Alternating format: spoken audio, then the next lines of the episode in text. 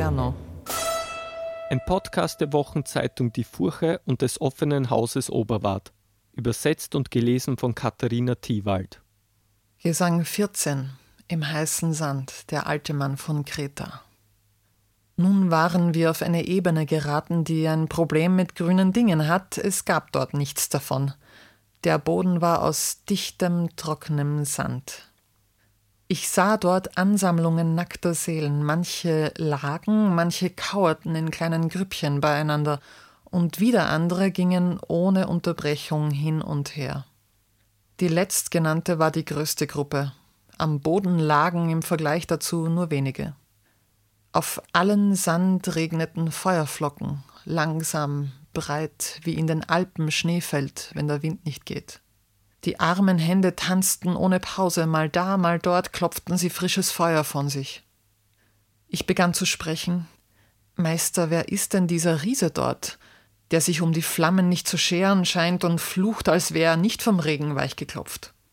Der Riese selbst, der merkte, dass ich meinen Meister nach ihm fragte, rief Was ich im Leben war, das bin ich auch im Tod. Vergil trompetete so laut wie bisher nie Kapaneus, dein Hochmut ist so frisch wie eh und je, das ist die beste Strafe, die du haben kannst. Keine Folter außer deiner Wut kann dich auf diese Weise quälen. Doch dann mit sanfterem Gesicht wandte er sich um zu mir und sagte, bei der Belagerung von Theben war er dabei als einer von den sieben. Er hatte großen Hass und hat ihn, scheint mir, immer noch auf Gott. Er mag ihn einfach nicht.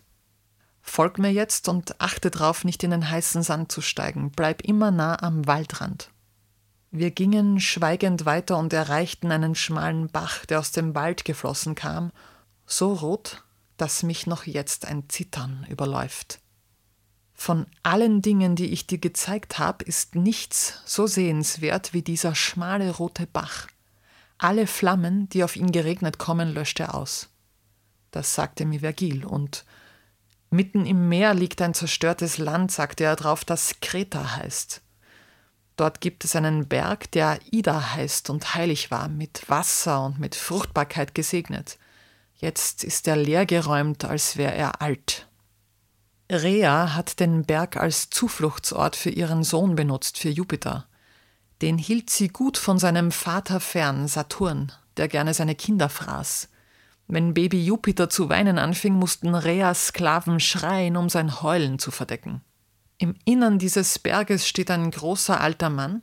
Er schaut in Richtung Rom, als wird die Stadt ihn spiegeln. Sein Kopf besteht aus purem Gold, aus Silber sind die Arme und der obere Rumpf gemacht, der untere Rumpf ist Kupfern, der Rest aus bestem Eisen, nur der rechte Fuß ist aus gebranntem Ton. Durch alle seine Teile bis auf den goldenen zieht sich ein Sprung, aus dem in kleinen Strömen Tränen sickern. Im Tal, in dem wir uns befinden, liegt ihr Ziel, durch Stein und Stein. Sie formen sich zum Styx, zu Phlegeton und zu Acheron, dann rinnen sie durch diese Enge runter. Dort, wo es nicht mehr weiter runter geht, bilden sie Kokytus. Wie der genau gemacht ist, wirst du später sehen. Bleib bitte dicht bei mir. Die Ränder brennen nicht, hier ist ein Weg und über ihm gehen alle Flammen aus.